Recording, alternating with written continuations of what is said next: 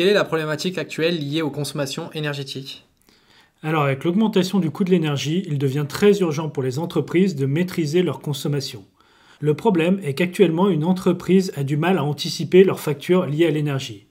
De plus, les nouvelles réglementations imposent aux entreprises de suivre et contenir leur consommation. Quels sont généralement les types de consommation énergétique dans un bâtiment? Alors la principale consommation dans un bâtiment, c'est l'électricité. Cette consommation est répartie en grosses catégories. Premièrement, le chauffage. Il s'agit souvent de la principale source de consommation. Ensuite, l'éclairage et les postes de travail. Mais également, lorsqu'il s'agit d'une usine, toute la production, les machines qui sont utilisées. Les autres types de consommation que l'on va retrouver dans les bâtiments sont l'eau, le gaz ou d'autres sources d'énergie comme les biomasses, etc. D'accord. Comment analyser ces consommations énergétiques? Afin d'analyser les consommations, il est nécessaire d'avoir deux éléments. D'un côté des compteurs, si possible en nombre suffisant afin d'avoir une remontée plus précise des différentes consommations. Et de l'autre côté, un outil qui permet d'exploiter et d'analyser ces données. Est-il possible de segmenter la consommation de différentes zones du bâtiment? Tout à fait, ce sont les différents sous-compteurs installés qui vont déterminer quelles sont les zones comptées.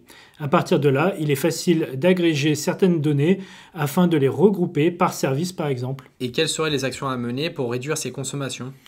La première étape est une analyse approfondie des consommations, sur une période incluant au moins une période de chauffage. Suite à cette analyse et la détermination des postes les plus consommateurs, il est alors possible de mettre en place des scénarios afin d'agir dessus.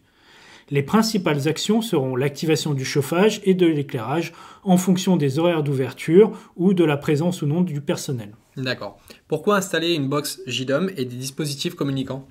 Alors l'intérêt d'installer euh, JDOM dans un bâtiment euh, est sa capacité de communiquer avec de nombreux protocoles liés au bâtiment et qui sont généralement déjà présents comme le Modbus par exemple, le BACnet, le DALI ou encore le KNX. Avec JDOM, il sera également possible d'étendre le comptage en ajoutant des compteurs sur d'autres protocoles comme le LoRaWAN par exemple. Et quel type d'établissement peut être concerné par cette solution? L'installation de ce type de comptage est intéressant quelle que soit la taille du bâtiment ou son année de construction. Évidemment, le gain en économie d'énergie sera plus intéressant sur un bâtiment ancien qui bien souvent n'est pas du tout optimisé. Ok. En plus de la consommation énergétique, quelles sont tes autres préconisations pour l'optimisation de la gestion d'un bâtiment? Alors lorsqu'un bâtiment devient connecté, cela ouvre de très nombreuses possibilités.